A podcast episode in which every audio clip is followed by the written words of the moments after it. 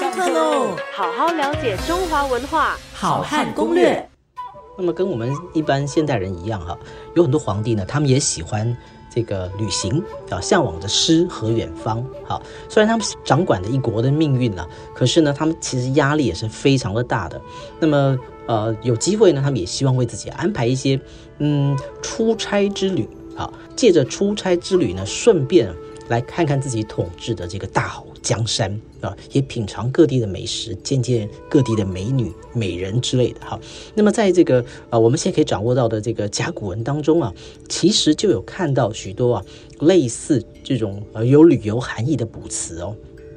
比如说有这个巡省这两个字，巡呢就是巡逻的巡。省呢，就是我们讲省级的省哈，那么或者叫田猎等等。那么你听到巡省啦、田猎啦，那么这些字呢，都和什么有关呢？都和这个皇帝的休闲生活哈，打猎啊啊旅行有一点关系啊。那么在周代时期，就西周时期呢，这个周这个周天子分封诸侯的时候，他为了要掌握各地诸侯在做什么。也会固定的安排自己啊巡游四方，啊讲是讲呢，我要来体察民情，要了解民困啊，但事实上呢，也是借这个出差之旅之便啊，让自己呢能够饱览天下美景。大家都说啊，这个最早的游记啊，是这个明代的这个徐霞客的《徐霞客游记》，可是事实上呢，如果各位去考察啊周代的文献记录的话呢，有一本书啊叫做《穆天子传》啊。《穆天子传》就是周代的时候啊，穆王他所写的。那么他就把他自己巡游天下的所见所闻呢，写成了我们现在讲最早的游记哦。这个周穆王呢，他即位三十二年的时候呢，就巡行天下。这里讲这个巡行天下，就是啊，巡逻的巡，行走的行哈，巡行天下，御黄金碧玉之车，御就是驾驶的意思哈。那么驾驶的非常啊高级的劳斯莱斯啊黄金碧玉之车，那么傍凤乘气，或者有的书上写啊傍风乘气，也就是说它的这个车架上面呢啊非常的威武，非常的有气派啊。那么起朝阳之月，自鸣即会。穷与县之表，也就是把他的这个巡游天下的所见所闻呢，他看到的这样子的一个啊江山美景啊，都把它记录下来了啊，这是《穆天子传》。那么之前我们也介绍过这个秦始皇啊，秦始皇也喜欢旅行，对吗？啊，他是十年当中啊巡游了全国五次哦，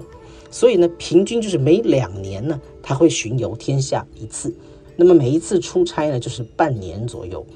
跟这个秦始皇类似啊。有一位叫做这个汉武帝，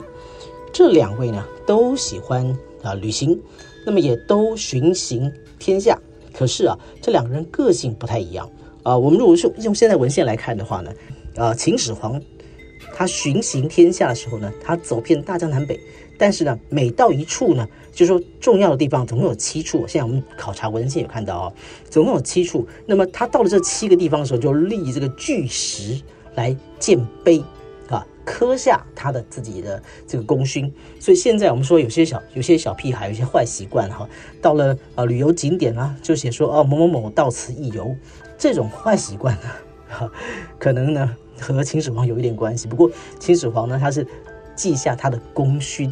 汉武帝呢也是一个出了名的旅行家。那么汉武帝呢就和谁一样呢？跟我们现在啊很多的这个呃这个这个阿公阿妈有点类似哈，他到了。重要的景点的时候呢，他就会进行祭祀、拜神、谢天恩，来啊展现出啊啊我是天子，那么我来到这里，我来向华山祈祷，我来向嵩嵩山啊，就是少林的那个嵩嵩山呐，来致敬，甚至呢我还封禅泰山，所以呢这个啊两者都有巡行天下，两者都有留下一些记录，但是两者的。这个初衷并不太一样。